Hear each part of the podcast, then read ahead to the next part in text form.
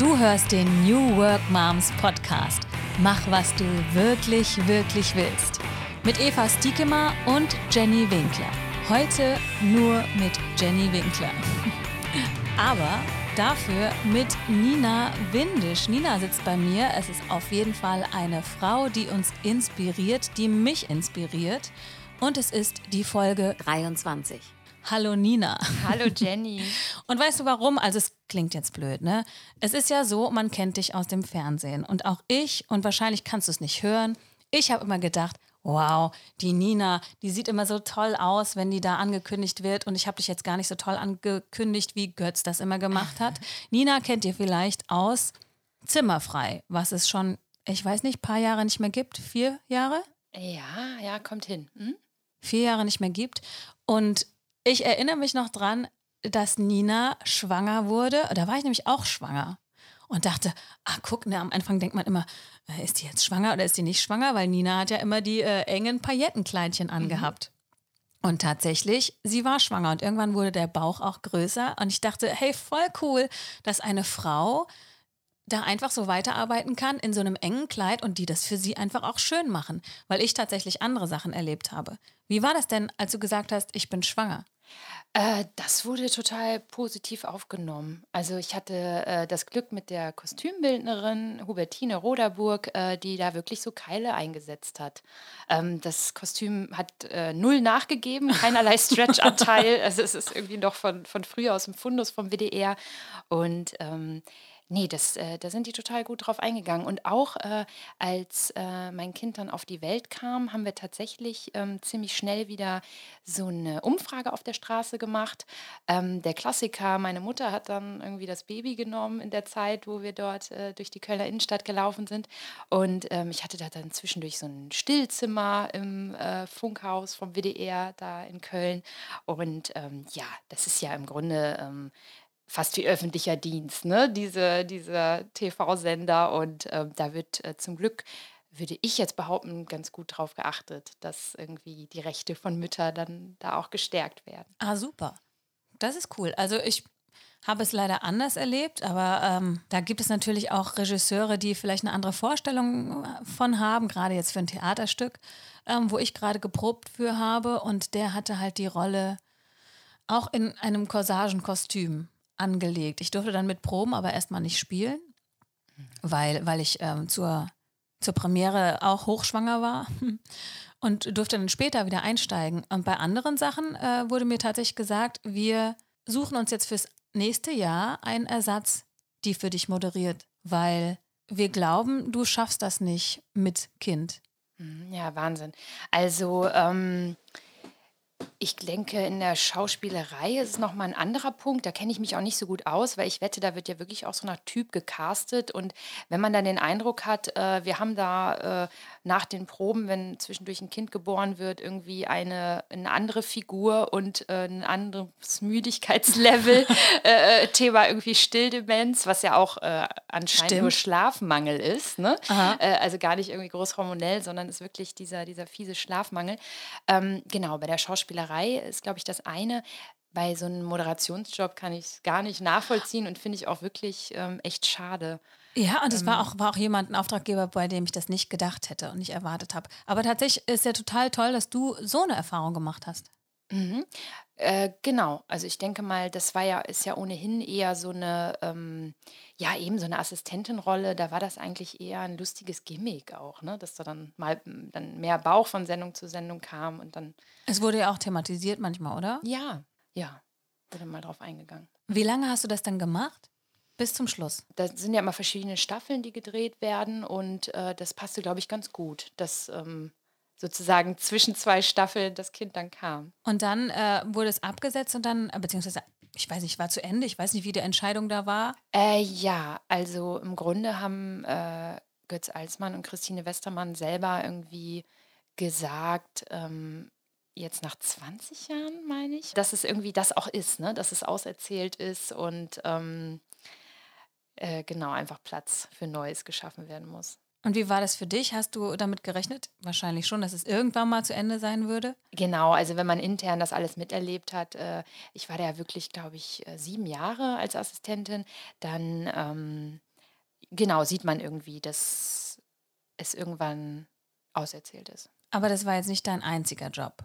Oder hast du nebenbei noch was anderes gemacht in der Ähm, Zeit? Genau, vor der Kamera ist das mein einziger Ja. Job äh, gewesen und äh, ich habe äh, parallel dazu begonnen, die Spiele auch mitzuentwickeln. Also die man dort bei Zimmerfrei gesehen hat, diese Aktionsspiele und auch die Bilderrätsel, sowas. Und das hast du einfach gemacht, weil du das, weil du da Interesse dran hattest und das auch irgendwie konntest. Genau, also ähm, ich hab, bin da ja äh, über ein Praktikum reingeraten äh, in die Sendung. Also ganz klassische TV-Geschichte, dieses so, ähm, Ich will in die Medien mal gerne, hast genau. du dir gedacht? Richtig, also habe äh, äh, neben meinem Studium allerlei äh, unbezahlte Praktika gesammelt, um irgendwann eine WDR-Hospitanz zu ergattern und ähm, bin dann glücklicherweise bei Zimmerfrei gelandet. Und da hast du erstmal hospitiert? Oder? Richtig, in der Redaktion. Also Okay. wirklich ein redaktionelles Praktikum gemacht. Und dann hieß es irgendwann, wir brauchen jemanden, der äh, so eine überdimensionale Billardkugel äh, wieder auf Anfang schiebt, ob ich das machen könnte. Ja, gern. Und dann äh, habe ich mich schon ein bisschen gewundert, dass meine Maße genommen wurden. Ja. Äh, und dann hat die Kostümbildnerin äh, dieses blaue Paillettending da hingehangen. Äh, und dann habe ich nur gedacht, oh je, ja, äh, fülle es mit Ironie und bin irgendwie so durchs Bild gestarkselt ähm, auf hohen Hacken. Und äh, dann sagte der damalige ähm, Redaktionsleiter, ja, das machen wir jetzt öfter. Und so kam das nach und nach. Dann ähm, äh, mit einem, dass ich ein Mikrofon bekam und einen eigenen Auftritt durch die Tür. Ja. Ja, wow. Aber du bist ja eigentlich keine Schauspielerin, oder? Nein, also passionierte Workshop-Besucherin, ja, also irgendwie, ich habe da in der Comedia Köln diese ganzen äh, Schauspielkurse durchlaufen und Klassiker, irgendwie Schultheater und sowas. Aber ähm, am Ende habe ich mich nicht getraut auf eine Schauspielschule. Also es war ein großer Traum von mir, so in der norddeutschen Kleinstadt äh, lebend, so diese Idee, raus in die große, weite Welt, auf eine Schauspielschule. Und ähm, mich hat aber am Ende haben mich ein paar Sachen da abgeschreckt. Einmal so äh, dieses Gefühl von, dass es viele Schulen gibt, wo äh, Menschen auch gebrochen werden und ne, das hört man ja so und dann wieder neu aufgebaut irgendwie so. Ähm, äh, das hat mich äh, total abgeschreckt. Ja. Also Methoden, mit denen ich vielleicht ähm, nicht klargekommen wäre, ähm, so emotional. Äh, und dann auch so die Sache, ja, ich wollte Schauspielerin werden, aber halt dann auch deutscher Film, erste Riege und nicht irgendwie Zwischen Katja Riemann und. ganz genau Hand in Hand über den roten Teppich und nicht irgendwie ähm, kleine Stadt äh, äh, Im Stadttheater. Äh, genau, im für Stadttheater. 1800 Euro. Tatsächlich, Ja. ja. Und, und als mir das so Vorsteuer. klar werde, ah, okay, ich will eigentlich berühmt sein, ne? äh, äh, also ist es vielleicht dann doch der falsche Weg auch, ne? Und das Verrückte ist, dass das ja dann auch irgendwie auf eine Art so ein bisschen geklappt hat. Also Ja, wir, wir lachen immer so auf über irgendwie D oder E oder F-Promi. Ja. Ähm, hat es dann doch gereicht, weil das Lustige ist auch, wo du sagst, äh, man kennt mich von Zimmerfrei. Also ich wurde überhaupt noch nie erkannt, weil ich dann doch Ich im dich auch wahren- nicht erkannt. Nee, weil ich dann doch im wahren Leben ganz anders aussehe. Und das Lustige ist, ich habe mal bei Bares für Rares äh, was verkauft, so einen antiken Hochzeitsschmuck von meiner Großmutter, so aus Wachsblumen. Aber bist ins Fernsehen dafür gegangen. Ja. Genau, ne? Äh, Und, äh, und zwar viele dachten auch, das wäre so ein Fake, weil ich ja ohnehin so im Fernsehen arbeite und dachten so, ach hier, ja, dann hast du dich da auch mal hingestellt. Nee, also ich bin da ganz reell hin, habe mich da beworben mit diesem Schmuck. Und das Lustige ist, oft kommen jetzt Leute auf mich zu und sagen, ah, ich kenne dich doch vom Fernsehen. Und dann denke ich, die sagen zimmerfrei und dann Bares für Rares. Was? Aber das war Ja. doch ja wohl nur eine Folge, oder Das wie war, oft? aber es wird so oft wiederholt. Ja. Also es ist einfach so ein äh, Publikumsrenner, ja, dass das anscheinend oft wiederholt wird. Und äh, das ist immer ganz lustig. Also man kennt mich von Bares für Rares. Unter anderem auch. Also ich hätte jetzt vielleicht gedacht, wenn ich, das weiß ich nicht genau, also ich wusste relativ schnell, dass du das warst, weil ich glaube, mein Mann hat mir das erzählt. Ihr habt- müsst euch da irgendwann mal unterhalten haben. Ihr müsst wissen, Nina kenne ich äh, aus, aus Nippes. Wir wohnen beide in Nippes. Nippes ist ganz klein. Da gibt es einen Markt, wo es einen Kaffeekiosk gibt. Und da treffen sich, ja, ich würde sagen, alle Mütter, die ungefähr zur gleichen Zeit ein Kind kriegen, automatisch. ja. Und wir hatten auch gemeinsame Bekannte, ne? Und dann, ähm, genau, dann kommt man ins Gespräch. Und vielleicht hätte ich irgendwann mal das an der Stimme erkannt. Ich finde, deine Stimme ist schon auch da. Irgendwo denkt man, ah, dich hat man schon mal gehört. Also in dem Zusammenhang vielleicht. Aber ich wusste es auch nicht. Aber trotzdem habe ich Nina immer bewundert. Ich dachte immer, ah, was, was wird die wohl machen? Weil du hast auch manchmal dann gesungen und so. Also das finde ich schon spannend, dass du dich da so rausgetraut hast, obwohl du das erstmal nicht gelernt hast und einfach mal so gemacht hast. Mhm. Und wie cool, dass du dir das vorgenommen hast und dann es auch geklappt hat. Ja, vielen Dank. Also vielen, vielen Dank.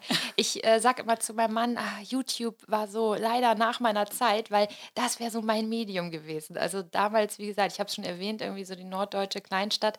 Ich glaube, wenn es damals schon irgendwie das Internet äh, äh, mit Zugang zu so einem Channel gegeben hätte, wäre ich die Erste, die über irgendwas da gequatscht hätte oder ähm, ja, da gesungen hätte oder sowas weil ähm, ich das so schön finde, so eine Plattform, um sich auszuprobieren, ne? so nach draußen in die ganze weite Welt. Weiß natürlich auch, äh, ob all der Negativkommentare, die da kommen können und so weiter, aber ähm, die bekomme ich irgendwie erstaunlich wenig. Also auch wenn ich mich über andere soziale Medien äußere oder so, ich denke dann immer, es liegt dann doch an den nicht so hohen Followerzahlen. Weil, äh, ja. ne, was man immer so hört, was die Leute alles da irgendwie, wie die da angegraben werden und so weiter, passiert mir jetzt nicht so. Ist ja auch angenehm, aber. Ähm, wie war das, als du bei Zimmerfrei warst? Hast du da keine Ahnung, wie funktioniert das damals noch, Zuschriften bekommen oder sowas? Genau, ganz klassisch an die Redaktion Brief mit äh, frankiertem Rückumschlag Ein, für einen Autogrammwunsch. Mhm. Genau. Ja. Und äh, klar, da hatte ich auch Autogrammkarten, was für mich ganz toll war. Also da war schon dieser, dieser äh, alte Traum dann doch wahr geworden, der kleine rote Teppich. Ja, und ihr müsst auch wissen, wenn man es geschafft hat, auf ein gewisses Level zu kommen, wird man dann auch manchmal eingeladen, ne? Zu manchen Premieren und Veranstaltungen und so weiter. Ist dir das dann auch passiert? Überhaupt nicht. Was? Nein. Leider Nein? gar nicht. Nee, nee, überhaupt nicht. Ich weiß auch nicht. Da ist irgendwas. Nee, ganz anders. Also ich habe zum Beispiel mal einen, ähm, vor vielen Jahren einen Blog gehabt, äh, Kleider Köln hieß mhm. der, äh, und habe äh, in dieser Tradition von, von äh, Facehunter und Sartorialist, genau, in, in deren, also nach deren Vorbildern sozusagen, bin ich auf die Straße mit der Kamera und habe äh, Leute fotografiert, wo mir die Outfits aufgefallen sind. Mhm. Und ähm, da habe ich dann viele Zuschriften erhalten, Werbung zu schalten und Produkte zu testen und so weiter. Und äh, hab, bin damals auf diesen Zug nicht aufgesprungen, weil für mich hätte sich das so angefühlt, wie ich verkaufe mich da irgendwie. Ich möchte ja ein, eigentlich, also wie kann ich irgendwie auch Geld damit verdienen, indem ich andere Menschen ablichte und die veröffentliche? Das hat sich für mich irgendwie so falsch angefühlt. Und ähm, im Nachhinein hat sich aber diese ganze Szene total in die Richtung entwickelt. Also warst nicht auf Instagram, ne? Nee, damals. das gab es damals ja. noch nicht. Genau, das war eher noch so MySpace, äh, ging es los. Aber ähm, mein Bruder hat mir da zum Glück diese Webseite auch mitgebastelt und dann hatte ich dieses kleiderköln.de und ähm, genau, ich habe aber eben mich so gegen Werbung und das Kommerzialisieren entschieden. Äh, und im Nachhinein denke ich so, ja, hätte auch ein Weg sein können, weil das ist natürlich auch ein entspanntes Arbeiten, ne? hat man so den Eindruck, ähm, dieses so Content machen für, für Webseiten oder für Blogs und, und für und Social da, Media.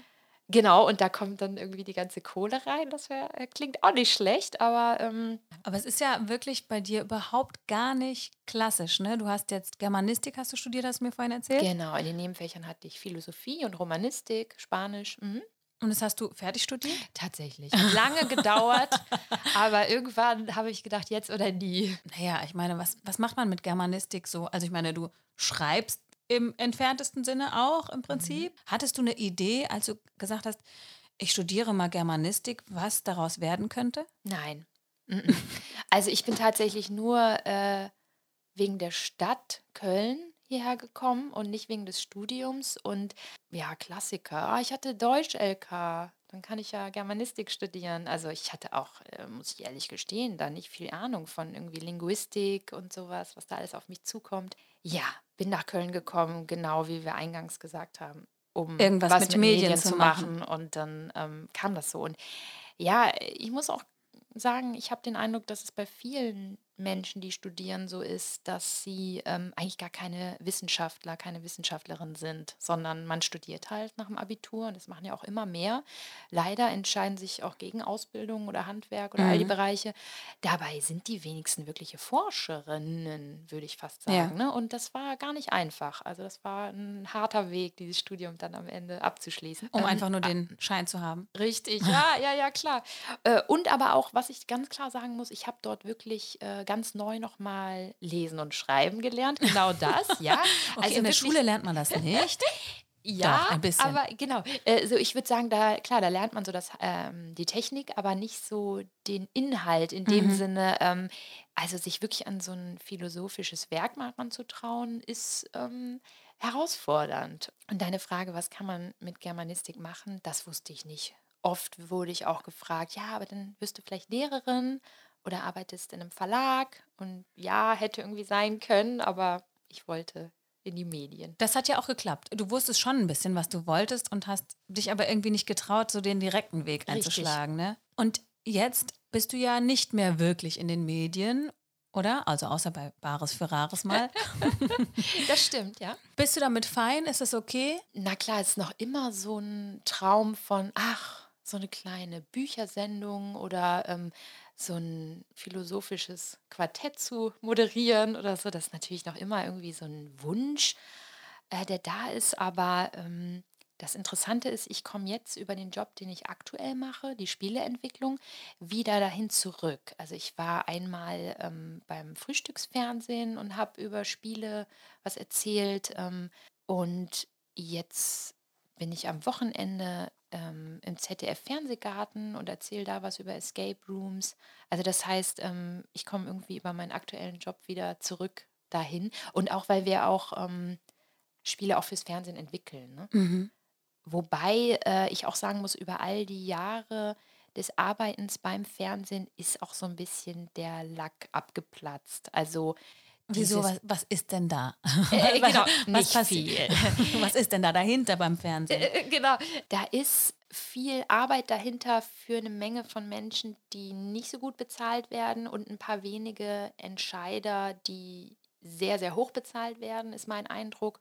Und ähm, also wenn wir auch so Thema Wertigkeit von Arbeit sprechen, da ist auf jeden Fall, eine, geht die Schere auseinander, würde Mhm. ich sagen. Ich hatte lange diesen Wunsch ins Fernsehen, dann habe ich da viele Jahre gearbeitet und irgendwann hat sich's abgenutzt. Also, Also wurde der Zauber irgendwie genommen. genau, ja, das ist tatsächlich so. Das kann ich auch auf jeden Fall bestätigen, wenn man erzählt, man hat zum Beispiel große Musicals gespielt, dann denken die Menschen immer, boah, das muss ja super toll gewesen sein, warum machst du das jetzt nicht mehr?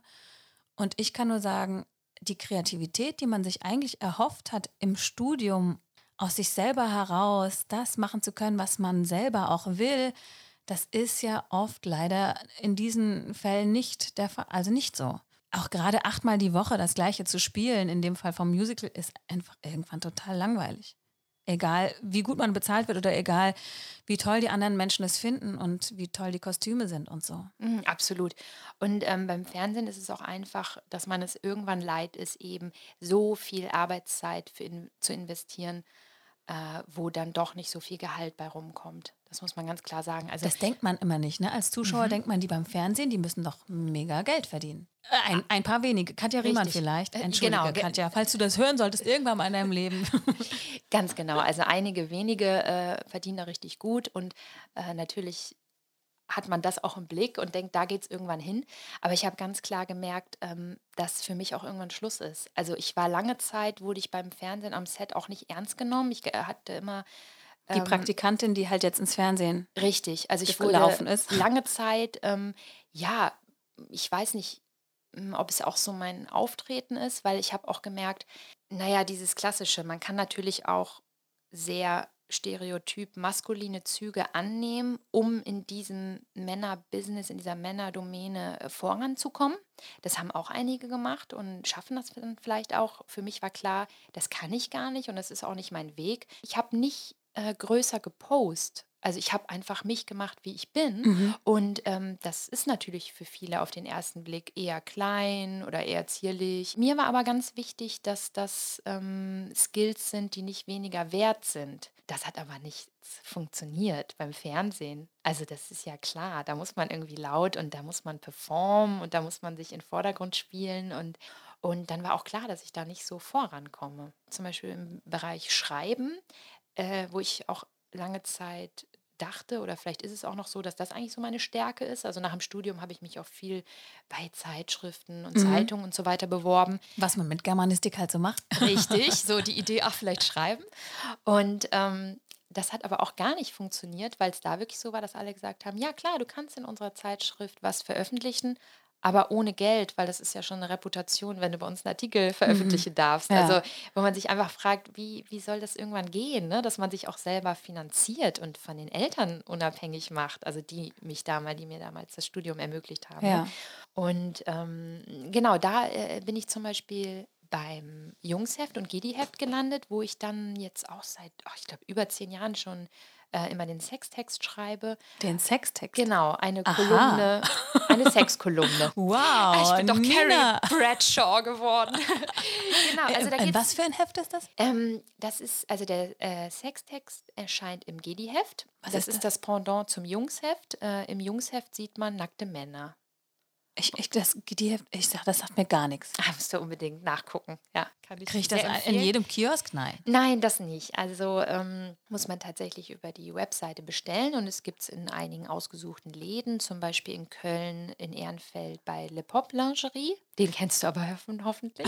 nein, nein. Ich weiß, ich bin nach Köln gekommen, habe meine Kinder gekriegt. Jetzt sitze okay, ich hier. Okay, aber ich die haben auch Still-BHs und Umstands-BHs. Für alle Mütter? Genau. Und jetzt muss Leitmittel. Also ähm, will damit sagen, es ist im Grunde ein feministischer Dessous-Laden den ich sehr empfehlen kann. Aha, das Gespräch nimmt eine andere Wendung.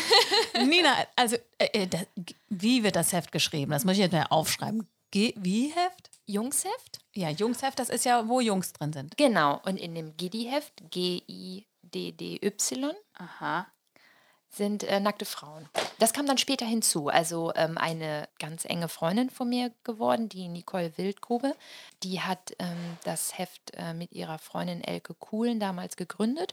Und wie gesagt, das gibt es jetzt schon, ich glaube, das Jungsheft gibt es schon fast 15 Jahre oder so. Und um was geht es da? Also ich meine, okay, also ich, was kaufe ich jetzt? Das mhm. Jungsheft oder kaufe ich das Giddy-Heft oder kaufe ich beides? Das kommt darauf an, wen du gerne nackt sehen möchtest.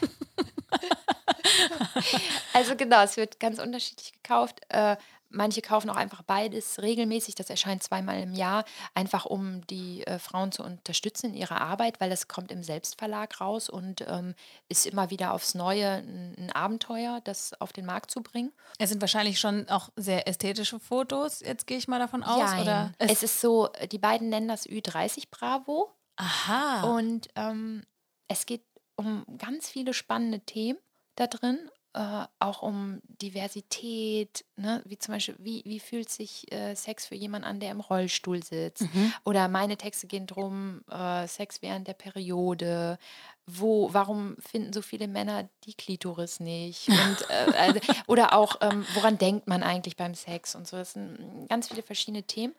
Und ähm, es ist so, es gibt einmal äh, die Version, dass äh, die Fotografinnen und Fotografen rausschicken und jemanden shooten, aber es äh, werden auch Fotos eingesandt. Ah, verstehe. M, privat von Leuten, genau. Und äh, klar, die sind da nicht. Und das ist denen wichtig. Die Fotos sind nie bearbeitet. Mhm. Also es ist kein Hochglanz, sondern äh, Real Life. Ja, genau. Authentizität. Darum geht's. Ich verstehe. Aber für wen schreibst du denn? Schreibst du dann eher für Frauen, würdest du sagen?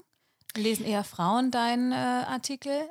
Der Sextext erscheint im Gedi-Heft. Der wird tendenziell äh, von, bei Heterosexuellen dann eher von Männern gekauft, weil da nackte Frauen drin sind. Ja, ja, klar. Und ähm, sprich, vermutlich lesen meine Texte eher Männer. Mhm. Und ähm, das finde ich aber auch so ganz gut, weil ich da weil die dann die Klitoris vielleicht finden. Richtig, genau, genau. Ja, weil ich da äh, sehr offen darüber schreibe. Ähm, oder eben, wie ist das eigentlich, Sex nach der Geburt? Ne?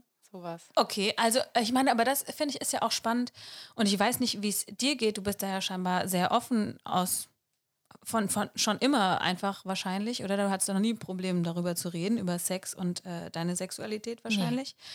Aber mir fällt das auf, dass also gerade bei Müttern, die dann Kinder bekommen und das also Sex vielleicht dann auch nicht mehr so oft stattfindet, einfach weil man keine Lust hat, einfach weil man sich ums Kind kümmert, weil das Kind mit im Bett schläft oder wie auch immer sich einfach das Leben verändert hat, dass dann auch da nicht mehr so drüber geredet wird. Wobei ich tatsächlich ehrlicherweise sagen muss, also ich habe auch keine Freundinnen, die generell mit mir über Sex gesprochen haben. Mein Umfeld ist da eher verschlossen. Ich habe schon den Eindruck, dass es manchen gut tun würde, nicht unbedingt drüber zu sprechen, aber es zu machen.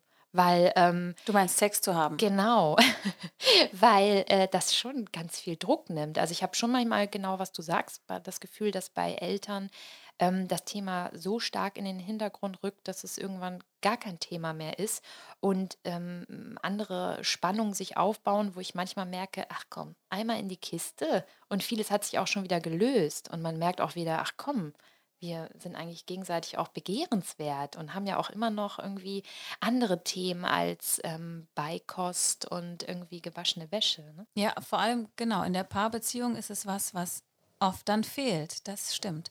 Also ich kann nur von mir sprechen, dass, dass, dass mein Mann in manchen Phasen sagt, ah, äh, wäre mal toll, wenn das wieder ein bisschen mehr wäre. Und es gibt aber einfach Momente, wo ich sage, oh, ich, äh, das, ich fühle mich einfach gerade nicht danach. Es ist äh, einfach nicht mhm. so. Und auch gerade, glaube ich, dieses, dieses Gefühl von Selbstbewusstsein und Selbstwert und fühlt man sich begehrt genug. Ich glaube, gerade für Mütter, die vielleicht auch noch nicht in dem Körper stecken, den Sie selber begehrenswert als begehrenswert sehen, äh, ist das ein Problem. Mhm, definitiv.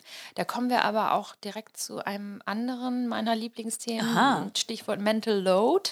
Also hat die ähm, Patricia Camarata auch gerade ein Buch drüber geschrieben, dieses Raus aus der Mental Load-Falle. Das heißt, ähm, da gibt es so ein gutes Bild.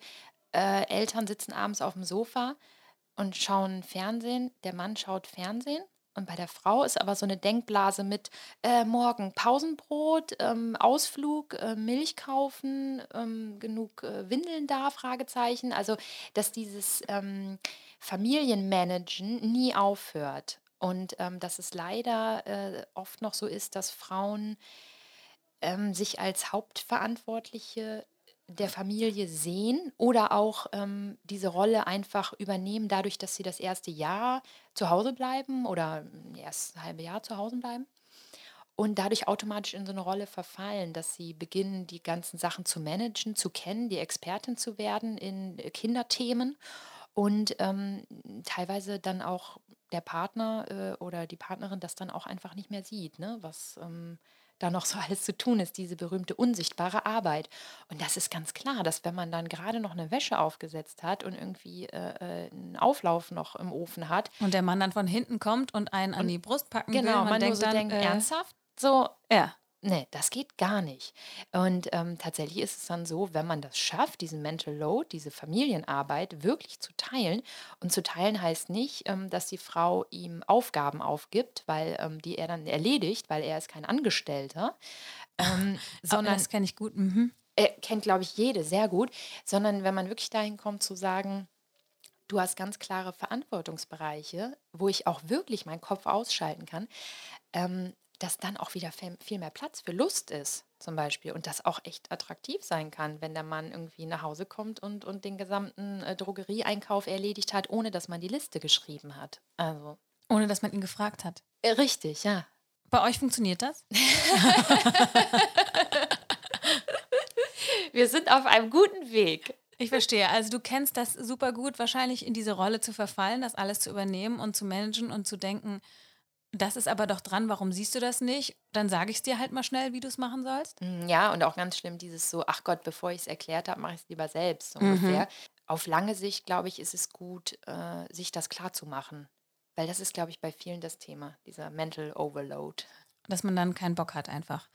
Oder äh, bist du dann auch Fan davon, dass du sagst, man soll sich verabreden? Äh, das ist, glaube ich, echt total paarabhängig. Mhm. Ähm, also zum Sex verabreden. Genau, genau, genau. Also, wir machen das so, weil ich auch total durchgeplant bin. Ich glaube, mein Mann bräuchte das wirklich nicht. Aber, ähm, also warum nicht? Ich meine, man redet so viel über dieses Thema Self-Care und Vorsorge und dies und das. Und ähm, also ich finde, dass nichts dagegen spricht. Also ja. ich finde es da nicht weniger unromantisch. Und das ist auch das, ähm, ich finde, wenn man das sozusagen lange nicht miteinander schläft, so, dann wird das irgendwann zu so einem riesigen Thema. Ja. Und äh, dieser Elefant im Raum wird immer größer. Und ähm, ich bin ehrlich gesagt der Meinung, was äh, Sex anbelangt, ist es auch teilweise so, dass der Appetit beim Essen kommt. Also mhm. manchmal ist es echt gut, einfach loszulegen. Ja. Und einfach sich drauf einzulassen. Ne? Also es sei denn, man hat irgendwie gar keine Lust, klar, aber das ist, äh, ey, und danach ist man oft echt froh. Mich würde jetzt interessieren, weil du es vorhin angesprochen hast, wie fühlt sich Sex nach äh, der Schwangerschaft an, nach, beziehungsweise nach der Geburt, hast du gesagt, ne? Mhm. Äh, weißt du, gibt es einen Unterschied, ob man einen Kaiserschnitt hatte oder eine natürliche Geburt? Äh, kann ich selber aus Erfahrung nicht sagen. Weil ich du finde, hattest. Ähm, ich hatte zwei äh, Geburten. Auf natürlichem Wege. Genau. Mhm. Und ähm, äh, das finde ich auch immer, aber auch so ganz irritierend, wenn es irgendwie heißt, naja, ich hatte einen Kaiserschnitt, aber dafür ist ja wenigstens der Love Channel intakt. Ah, was? Das, das so, habe ich noch nie gehört. Okay. Ja, genau. Also ähm, mein Eindruck ist so, dass viele Frauen, die einen Kaiserschnitt erlebt haben, ähm, damit hadern, weil das oft ganz viel ähm, enttäuschte Erwartungen und so mhm. weiter mit sich gebracht hat. Ich glaube, da hilft auch all mein Reden von wegen, ach, ist doch eh irgendwann egal und alle Kinder und ähm, ne, äh, du hast es trotzdem zur Welt gebracht und so weiter. Das hilft, glaube ich, in dem Moment gar nicht viel. Ähm, das sind einfach Emotionen, die da sind und die natürlich auch so gesellschaftlich vermittelt werden und auch diese Fragen, die die Frauen sich sicherlich stellen ähm, konnte ich das aus eigener Kraft nicht schaffen? Fragezeichen, habe ich irgendwo versagt? Und ja, im Grunde, ich meine, wir kennen alle die Problematik mit Hebammenmangel und so mhm. weiter. Im Grunde sind das Sachen, die, glaube ich, viel, viel mehr aufgearbeitet werden müssen. Aber soweit ich weiß, gibt es auch viele so ähm, Foren oder, oder Verbände, wo Frauen sich darüber über ihre Erfahrungen auch austauschen können, weil das viel auch zu tun hat mit Gewalt unter der Geburt, ja. äh, Herunterspielen des ähm, Umfeldes, was wir ja alle kennen, dass es die erste Zeit nur darum geht, ah, wie geht es dem Baby? Baby, aber die Frage, wie nicht, der Mutter dir, ja, ja. nicht gestellt wird, also da hängt, glaube ich, hängen viele Komponenten mit dran. Ähm, aber du sagst ja nicht, aber dafür hast du jetzt wenigstens noch besseren Sex. Äh, auf gar keinen Fall, auf gar keinen Fall, nee. Ähm, zumal ich das ganz schade finde, dass das oft so auf die leichte Schulter genommen wird, ähm, der, weil, äh, ah ja, ich würde es nämlich lieber Kaisergeburt nennen. Ah ja, das ist ein ähm, schöner äh, Ausdruck. Äh, genau, das habe ich nämlich auch mal in einem Forum gelesen, dass es auch so hart ist, dass immer mit diesem Schnitt, äh, der da passiert, irgendwie äh, in Verbindung zu bringen, sondern es ist genauso eine Geburt. Ne? Das Kind kommt zur Welt und ähm, bei dieser ähm, Kaisergeburt, die wird oft so dargestellt wie so, ja, schnipp, schnapp, Kind raus. Aber es ist ja wirklich eine Bauch-OP, die auch, äh, ja. äh, wie ich höre, teilweise länger dauert in, in dem Heilprozess. Und ähm, dass da äh, äh, die Frau am Anfang gar nicht viel tragen kann und so weiter. Und ähm, deswegen, ähm, und eben da manchmal dann auch emotional noch ganz andere Sachen aufgearbeitet werden müssen, sodass das ähm, bestimmt äh, äh der komische Love Channel. Ähm, das ist Quatsch, glaube ich, weil vor allem, man kennt ja auch viele, wo das Baby auch schon ganz weit äh, äh dra draußen saß, war. Genau. genau. Und da ist der Beckenboden genauso belastet, Richtig, wie wenn man. Genau. Also, wie wichtig auch eine Rückbildung ist, äh, auch für äh, Frauen, die einen Kaiser die eine Kaisergeburt äh, gehabt haben. ähm, das ist ja eigentlich auf der Hand, ne? aber äh, von außen wird das natürlich ganz anders betrachtet. Ja, aber mich hätte jetzt, um jetzt ganz kurz nochmal darauf zurückzukommen, wie beschreibst du das denn? Wenn du schreibst darüber, wie fühlt sich das an für eine Frau? Hätte mich jetzt interessiert, nach einer Geburt, ist das anders? Wie erklärst du das denn den Männern? Ich glaube, dass das wichtig ist für die Männer oder, oder die Partnerin oder wie man da hat, zu verstehen, dass ähm, einfach, äh, was das hormonell einfach für ein Riesenchaos ist. Und ähm, ja, das ist im Grunde überall ja auch, dass man wirklich das Gefühl hat, so insgesamt auszulaufen. Ne? Also der Wochenfluss, also sprich ja wie eine Periode, ähm, dann auch die Milch aus den Brüsten, aber auch die vielen Tränen aus den Augen, also wie ja, glaube ich, jede Mutter mhm. erlebt hat in der ersten Zeit ähm, weil da so viele Gefühle zusammenkommen, der Hormonabfall dann auch, ne? Und ähm, da braucht man viel Verständnis und so wie ich das in meinem Umfeld höre, haben die Männer das aber auch. Ne? Also, dass sie wirklich viel eher signalisieren, sag du mir, wenn du wieder so weit ja. bist. Ne? Ja. Und ähm, du hast ja auch angesprochen, dieses sich in seinem Körper wohlfühlen, dass das oft das Problem ist, weil ja, genau, das ist das ja im Grunde die, die Basis, ähm, um sich in seinem, also um, um Lust zu haben, auch auf Berührung, äh, jemandem körperlich nahe zu kommen, ähm, ist ja eigentlich das sehr hilfreich, sich in seinem Körper wohlzufühlen.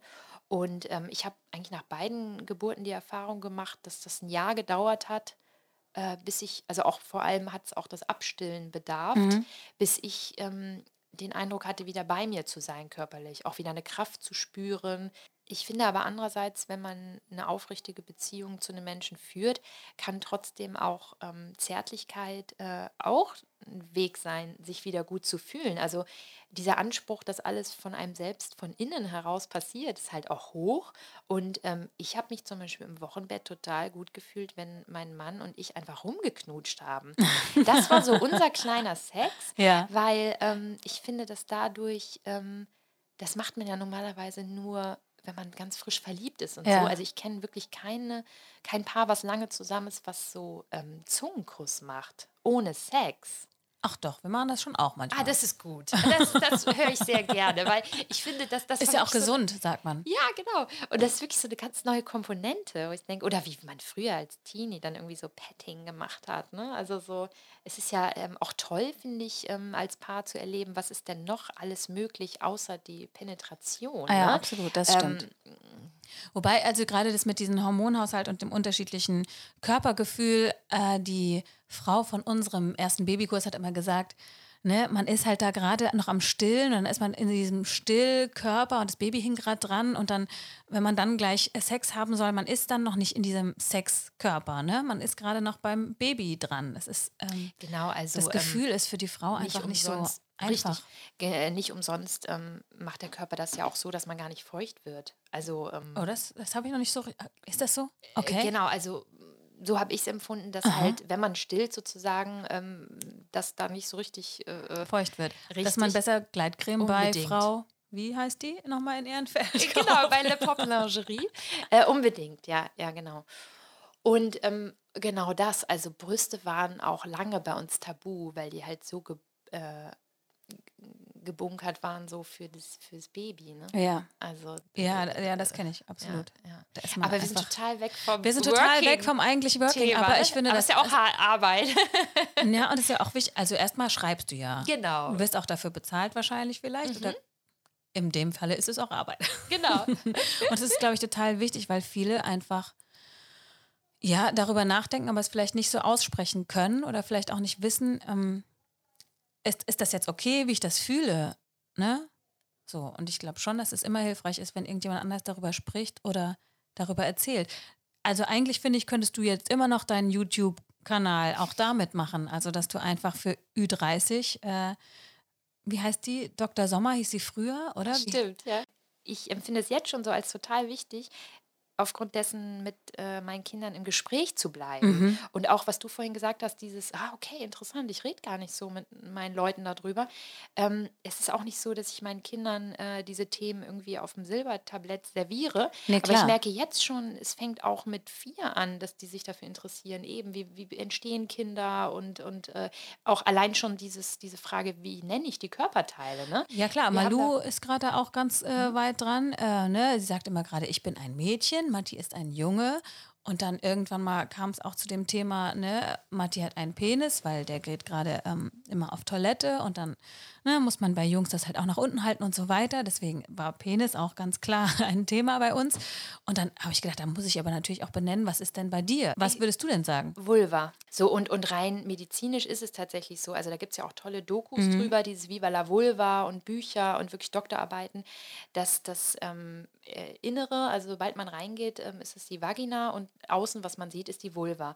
Und ähm, wir benennen das auch zu Hause ganz klar so und ecken da aber auch ähm, in, äh, in der Kita sind wir da auch schon angeeckt sozusagen, weil äh, die offiziellen Bezeichnungen, die Kinder in der Schule und im Kindergarten und so weiter lernen, sind Penis und Scheide. Und Okay. ich bin dagegen Verstehe. und äh, würde mir auch wünschen, dass, aber das ist nochmal ein ganz anderes Thema, dass Biologiebücher da wirklich äh, überarbeitet werden. und da gibt es auch viele Bestrebungen, aber das sind einfach sehr langwierige Prozesse, das aufzubrechen. Wenn ich jetzt wieder zurückkomme zu deinem Beruf und dem, was du wirklich, wirklich willst, kannst du denn sagen, du machst gerade, was du wirklich, wirklich willst? Also ich kann auf jeden Fall sagen, dass ich mache, was ich wirklich, wirklich will. Aufgrund dessen, weil ich mit meinem Kollegen, den ich damals in der Spieleentwicklung beim Fernsehen kennengelernt habe, eine eigene Firma gegründet habe, eine GmbH. Into Games heißt die Firma. Genau, äh, wo wir Spiele und Rätsel entwickeln für TV-Shows und für Escape Rooms. Und ähm, da bei einer Notarin gewesen zu sein und die GmbH anzumelden und dort als Gesellschafterin Anteile zu haben, das fühlt sich auf jeden Fall richtig gut an. Also ich werde jetzt auch äh, Ende des Jahres die Geschäftsführung übernehmen. Mhm. Das heißt, ähm, das äh, also auch mich dort verantwortlich zeigen. Für mich ist das viel, weil es zwei Bereiche im Leben gibt, in denen ich mich dann einfach ganz stark verantwortlich fühle und das auch bin. Also einmal für die Kinder und dann auch äh, für die Firma. Trotzdem genieße ich sehr diese Doppelung im Sinne von, einen Tag geht es irgendwie nur darum, äh, im Schlafanzug irgendwie ein Babybreigläschen aufzumachen, weil irgendwie das Frischkochen einfach irgendwie immer noch nicht so richtig funktioniert. Und am anderen Tag äh, kann ich irgendwie in meinen Trenchcoat steigen und ähm, zu einem Kunden fahren und einfach dem was zu erzählen. Und das finde ich auch nochmal so wichtig in puncto, was du zu Beginn gesagt hast, als du gesagt hast, dass ähm, du dann Jobs nicht bekommen hast, weil unterschätzt wurde, also weil gedacht wurde, du würdest vielleicht als Mutter gewisse Leistung nicht bringen können. Und da ähm, ist es ja einfach offensichtlich der absolute Wahnsinn, wozu Mütter fähig sind. Absolut. Mit wenig Schlaf, mit Gedanken immer ein Stück weit auch beim Kind, mit dem Mental Load, den wir angesprochen haben, da wirklich zu sagen, so ähm, ich äh, mache jetzt hier in einem, meinem Job noch eine Leistung, das ist einfach äh, so bemerkenswert und ich merke ganz klar, wie ich als Mutter viel, viel effizienter noch geworden bin und vor allem äh, mir weniger Gedanken darüber mache, was die Leute von mir denken und ähm, auch viele Dinge nicht mehr so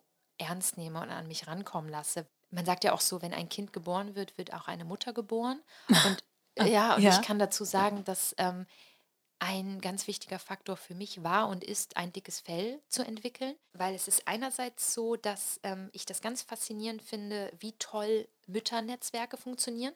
Man ähm, sagt ja immer so, dass Frauen nicht netzwerken könnten und so weiter. Weil wir alle zu zickig äh, sind genau. und so und uns nichts gönnen und überhaupt. Also ganz blöde Begriffe. Und man merkt ja einfach, sobald man Mutter wird, ist so, ja klar, äh, ach so, das Kind hat das und das, dann gebe ich dir das Buch dazu. Du kannst die Klamotten haben, ähm, wenn ihr das nicht mehr braucht. Und dann kriegen wir da das Laufrad. Und nee, nimm nicht den Helm, da sind nicht genug Luft, Luftlöcher drin oder sowas. Also das Tolle ist, ähm, jeder hat schon irgendwelche Erfahrungen gemacht, die enorm hilfreich sind und ein total weiterbringen. Es ist ökologisch, es ist, ähm, es geht reihum, man kann sich vor allem auch rauspicken, ah, die macht so und so, okay, so will ich es nicht machen. Das ist ja auch irgendwie ein Faktor. Und ich finde, dieses Netzwerken unter Müttern, so wie ich es erlebe, äh, klappt total gut. Was ich wiederum auch merke, wenn dann Männer ähm, Elternzeit nehmen, die haben manchmal dieses Netzwerk gar nicht. Die können dann, sich nicht so austauschen. Ja. Genau, und sind dann manchmal so ein bisschen lost und denken, ja, kann ich jetzt darüber reden, dass ich irgendwie unsicher bin, wie der Inhalt in der Windel aussieht und so. Ne? Also das ja. sind ja auch noch Themen, wo die sich emanzipieren müssen, ganz stark. Mhm. Ähm, was nicht auch noch unsere Aufgabe ist, übrigens, finde ich. Äh, ja, sollen die sich selber organisieren, die richtig, Männer? Richtig, so. Oder halt auch als Eltern. Ne? Das ja. ist ja auch schön, nicht das immer so zu differenzieren. Und ähm, auf der anderen Seite, das, also das sehe ich als sehr positiv, dieses Netzwerken, aber ich erkenne eben auch, ähm, dass man als Mutter ein enorm starkes, großes, dickes Fell braucht, weil so viele Dinge un, an einen herangetragen werden. Ähm, ich weiß zum Beispiel noch damals, ähm, im Wochenbett, als die Hebamme kam, um immer das Gewicht äh, des Kindes zu nehmen, habe ich mich echt gefühlt, als würden meine Brüste auf der Waage liegen. Immer dieses, hat sie genug Milch und nimmt sie genug zu und so. Das war so ein Riesenthema. Und ähm, da irgendwie ganz klar auch zu sagen, ich bin nicht mein Kind und es ist eine eigene Persönlichkeit. Und ja. klar vermitteln wir Werte, kriegt sie irgendwie unseren Alltag mit und so weiter, aber echt sich nicht verantwortlich zu fühlen. Und ich glaube, viele Väter fühlen sich nicht werden nicht dafür verantwortlich gemacht, wenn in der Hose des Kindes Löcher sind. Ja. Das ist, wird noch immer die Mutter. Sie steht noch immer als Familienmensch an der Stelle, die verantwortlich ist dafür, was ihre Kinder essen, wie die aussehen, wie sie reden, was sie tun oder nicht. Und ähm, da muss man so stark bei sich sein und, und so ein Selbstbewusstsein auch als Mutter entwickeln. Und das nach außen vor allem verteidigen, ja. Äh, genau, genau, genau. Und, und das ähm, hilft mir total im Job. Dadurch prallen automatisch auch Sachen im Job an mir ab. Also wenn ich merke, dass eine Kommunikation vielleicht nicht so gut funktioniert hat und ich das dafür verantwortlich gemacht ja. werde und eigentlich ganz klar sehe, mh, hm, nee, also sorry, du willst jetzt einfach nur den Fehler äh, von dir schieben, dann ähm, hätte ich früher mir das viel schneller angezogen und versucht zu vermitteln und irgendwie, ähm, aber ich merke klar, nee, ihr ähm, Menschen, mit denen ich arbeite. Ich bin nicht eure Mutter. So, ähm, das klärt ihr mir alles schön selber. Ich habe hier meine Kinder irgendwie, für die muss ich so äh, Leitfigur sein und vermitteln und, und coachen, sage ich mal, bei Geschwisterkindern. Ja. Aber ihr seid ähm, erwachsene Menschen, die eigentlich, wir sollen uns eigentlich auf Augenhöhe begegnen. Also verhaltet euch auch so. Und dann auch ganz klar, ähm, im ganzen Fernsehbusiness kann ich sagen, dass dieses ganze Gehabe mittlerweile total an mir abprallt. Weil ich sitze manchmal da in Konferenzen und denke nur so, ach komm, Mensch, ist ja, gut. Also das stimmt. Dieses sich auch so Das Jammern auch darüber, ne? Genau, und sich auch so profilieren zu müssen und auch, ähm, ja, also dieses so, ach Gott, und irgendwie, ich hatte eine anstrengende Nacht und so. Also frag los. Ähm, es hat alles seine Berechtigung, aber ähm, so gewisse Attitüden. Dafür hat man als Mutter keine Zeit mehr. Richtig, genau. Das heißt aber, du bist total zufrieden mit dem, was du gerade machst und du machst, was du wirklich, wirklich willst und wirklich Spaß daran hast. Ja. Spiele zu entwickeln, ganz kurz noch, das hat ja dann schon auch ein bisschen mit Kindsein zu tun und sich kindlich rein zu versetzen. Hat das was geändert, als du Kinder bekommen hast? Auf jeden Fall. Also, weil äh, es ist einfach so toll, Kinder beim Spielen zu beobachten. Das ist ähm, eine Riesenbereicherung. Also man kann ja so viel lernen von Kindern und es ist so, dass ich immer noch teilweise viel zu verkopft an die Spieleentwicklung herangehe, was aber auch in Ordnung ist, weil wir oft sehr viele äh, Parameter haben, die es erfüllen muss. Zum Beispiel ähm, kann ich mal sagen, bei einer TV-Show heißt es dann oft, es spielt ein Prominenter gegen einen Nicht-Prominenten, es geht um den und den Gewinn, äh, das Spiel muss nach einer Minute äh, fertig sein, dann muss es einen klaren, eindeutigen Gewinner geben und so weiter. Also ähm, es sind oft so viele Faktoren, die man berücksichtigen muss, wo man eigentlich äh, leider nur noch Bausteine hin und her schiebt gibt. Also die kreative Arbeit liegt dann eher so im Transformieren von Ideen, die es ohnehin schon gibt. Also mhm. ich sage immer, ne, gibt ja diesen alten Spruch, es gibt nichts Neues unter der Sonne. Das heißt, ähm, ich bin jetzt nicht der Meinung, wir sind die Genies, die ähm, eine ganz neue Idee haben, die es noch nie gab ja. auf der Welt, wobei die TV-Menschen das gerne hätten die immer sagen, habe ich schon da gesehen, muss mal was Neues, was Neues, was Neues. Das ist ähm, immer eine ziemliche äh, Gratwanderung, die wir da machen müssen, um dem gerecht zu werden. Aber wir arbeiten vor allem so, dass wir sehen, ähm, was, was wird gefordert und dann schauen, wie, wie pressen wir äh, äh, unsere Kreativität noch da rein. Richtig, genau. Und bei Kindern ist es hingegen ja einfach total frei. Wenn die äh, irgendwo drin sind, sind die auch voll in dem Spiel. Also da ist dann auch nicht, wie sehe ich dabei aus oder ähm, Ne, Werde ich dabei dreckig oder genau, so? Ja, ja, und, und, und das ist einfach ganz toll zu sehen. Ne? Bis wir sie halt begrenzen. Richtig, ja. Kommen wir mal zu unserem Good Deed of the Week. Du hast gesagt, dir fällt da was ein zu, was du unterstützenswert findest. Was ist das denn? Genau, das ist der Verein Holla e.V., also H-O-L-L-A. Da bin ich ehrlich gesagt über Instagram drauf mhm. gestoßen, mhm. weil ähm, ich habe ja mit äh, Niki, die äh, das Jungsheft herausgibt, einen Instagram-Kanal, Deine Mütter heißt mhm. der, wo wir einfach eigentlich auch genau das, also einfach so ein bisschen aus dem Alltag, wie er so wirklich ist, erzählen wollen, was auf Instagram nicht so gut ankommt, weil die eigentlich eher sehen wollen, wie es nicht ist. Also wie Stars. Ja? Sagst du das? Äh, ich würde eher sagen, also dass man noch immer, und das kenne ich auch von mir selber, ich gucke mir dann irgendeine Wohnzeitschrift an, äh, um darin zu schwelgen, irgendwie, wie schön, wie schön es, äh, es sein mhm. könnte. Mhm, ja, ja. Und, und so ist, glaube ich, auch Instagram, dass man irgendwie sehen will, ach, wie ist das denn, wenn man irgendwie äh, drei Nannies und ganz, ganz viel Geld hat, äh, wie, wie mhm. wachsen denn dann die Kinder ja. auf, ne?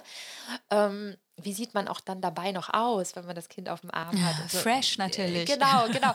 Und ähm, Deswegen, also wir machen viel so in Richtung so Authentizität und, und äh, für mehr Realität auf Instagram, aber also deine das Mütter, das checken ankommt. wir auf jeden Fall ja, aus. Ich genau. glaube, die New Work Moms sind auf jeden Fall so drauf, dass die das eher schätzen. Ja, schön, das, das freut mich. Und ähm, aber da über Instagram bin ich auf diesen Verein mhm. gekommen, auf Holla e.V. Und äh, bei Holla e.V. geht es darum, ähm, Frauen und Mädchen, die ähm, sozusagen kein deutschen Background haben, ne, wo die Eltern aus anderen Ländern kommen oder sie selber vielleicht auch, äh, zu bestärken in ihrer Weiblichkeit, in ihrem, in ihrem Selbstbewusstsein, auch in ihrer Sexualität, auch beruflich, also die einfach zu stärken für den Alltag, der da so auf sie einprasselt.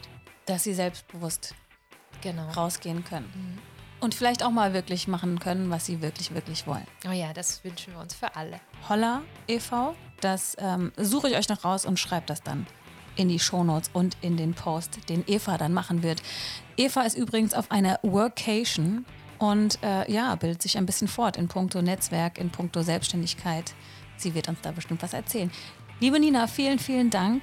Es war total schön, dich noch mal ein bisschen mehr kennenzulernen. Wir werden das natürlich noch weiter vertiefen. Sehr gerne. Hat total viel Spaß gemacht. Vielen Dank. Und ähm, ihr da draußen, ihr seid einfach beim nächsten Mal wieder dabei. Tschüss. Ciao.